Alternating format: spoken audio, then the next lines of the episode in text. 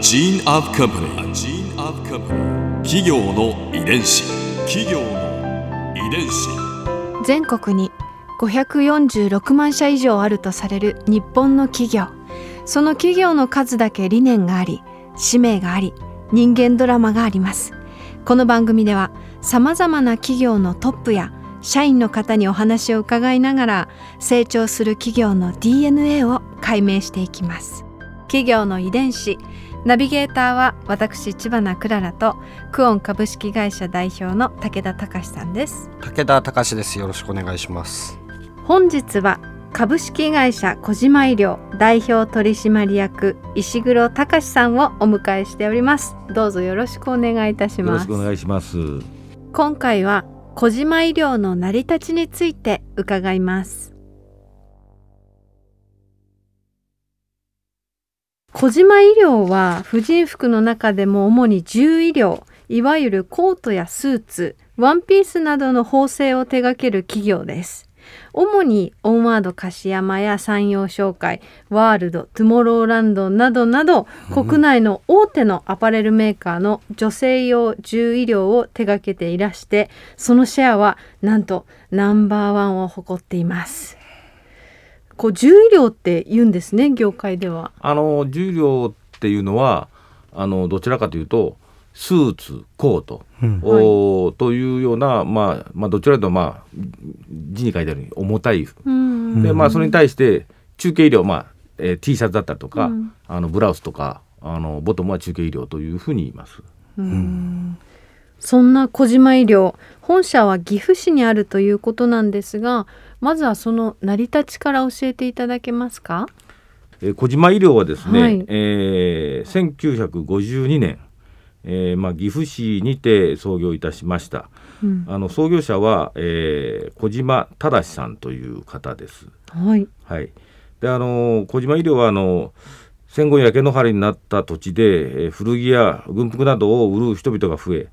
えー昭和23年頃からは、えー古着だけではなく新しい服を作って売る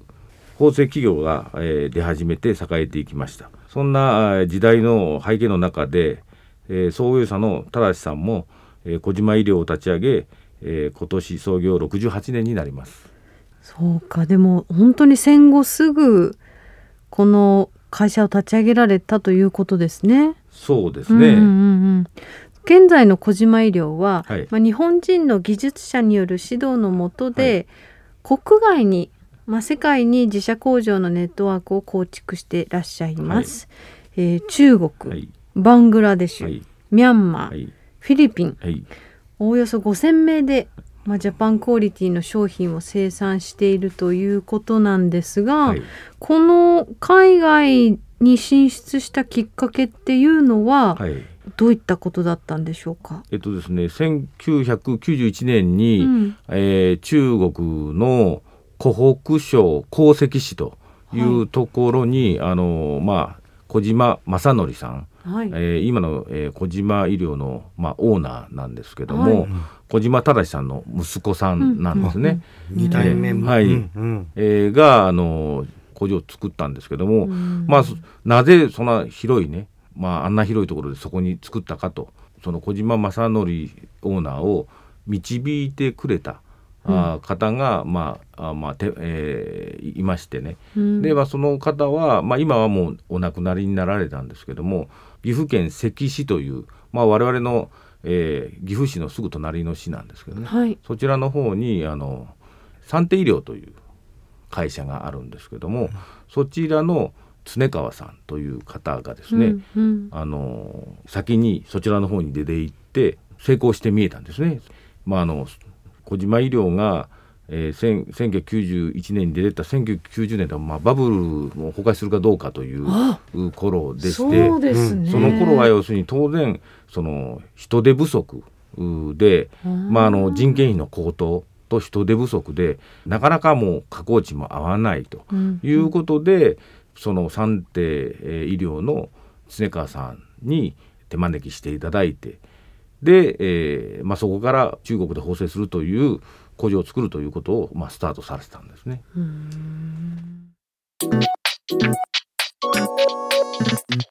企業の伝子中国に進出まああのまあ日本を出てその海外で工場を作ってで現地の人を雇って、えで縫ってもらうってえはい。なかなかこう想像するに、はいはい。最初はなんかこうご苦労がたくさんあったのではと思そううんでしょうね。あの私はその時はあのいませんでしたので、はい。あのまあオーナー曰くねあの結局中国のあの方々は基本的にとても勤勉だしハングリーだし、うん。その読み書きそろばんが全員できますし、うん。うんうんしっかり、まあ、あの学校出ているので、まあ、すぐ覚える、うん。教えたことすぐ覚え覚えてると。うん。うん。でそのまあその中であの、まあ、責任者といって班長を、まあ、作ろうとも誰か班長やりたいんですか？というふうに言うと全員が手を一目散に手をえ私も班長やりたい。私フロア長やりたい。というふうにそれぐらい上昇志向が高い、経営しやすいですね。ええ、あの本当にその中国の方がどんどんどんどん要するにその会社を大きく、くしていくというか、うんうんどんどんどんどん要するに品質を上げていくというかね、まあ、そういう一面があったようで、まあ、そういうプラスのいわゆるその循環で、えースパイラルでねあの、まあ、どこ、まあ、工場も大きくなっていったということ、当然そのどっかの例えば岐阜市のその地域の人たちが、まあ、そうやって成功した人を見るとみんなそのそれに続い続いていくわけですよね。で中国の方に出てったのは要するに岐阜市関市の周辺の人たちがものすごい多いんですね。へでそその1990年の時に、えーまあ、中国に出てくなんていうのはもうすごく早い方なんですね。もう中国に出たのはもう1番2番じゃないです。要するに日本で1番2番じゃないかなと言われる地域が、まあ、岐阜市のあの地域で。で、まあ、みんな行く人たちも全員いわゆるその、チャイナドリームというかね、まあ、要するに、まあ、もう一躍大金持ちになったというか、あー。そういうことらしいです。その波に乗っていった。た小島オーナー、そうですね。どんなお方なんですか？あのまあ、なかなかねはい、すごくまあ本当に勉強をよくされる方でね、まあ、本を要するに1日最低1冊を読むんじゃないかっていうぐらい、まあ、本当に勉強家の方でしてね、ねまあ、勉強家なゆえに、まあ、考えることがまあちょっと人よりまあ100歩ぐらい先を行ったことをまああの考えられるので、なかなかその時に、まあ、私みたいな凡人に言われても、まあ、何を言っとるんですかみたいなことに まあまあなるというかいうことなんですね。あのまあ、それぐらいあの、まあええ。あの世の中の時勢を、まあまあ、すごく先に、まあ、読み解くう方ですね。ここで Clara's viewpoint 今回石黒さんのお話の中で私が印象に残ったのは China dream を追いかけた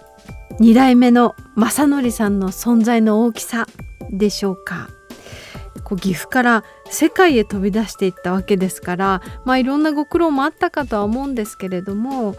まあ、中国の人の良さをきちんとこう分かってらした方だったんだなってとお話を伺ってて思いました。やっぱり中国という新しい世界に飛び出していって現地で仕事をするわけですからその現地の人たちのいいところをこうきちんと伸ばしていって一緒にこう仕事をしていけるあのそういったこう先見の明というか懐の深さが終わりだった2代目だったのかなと思いました。企業遺伝子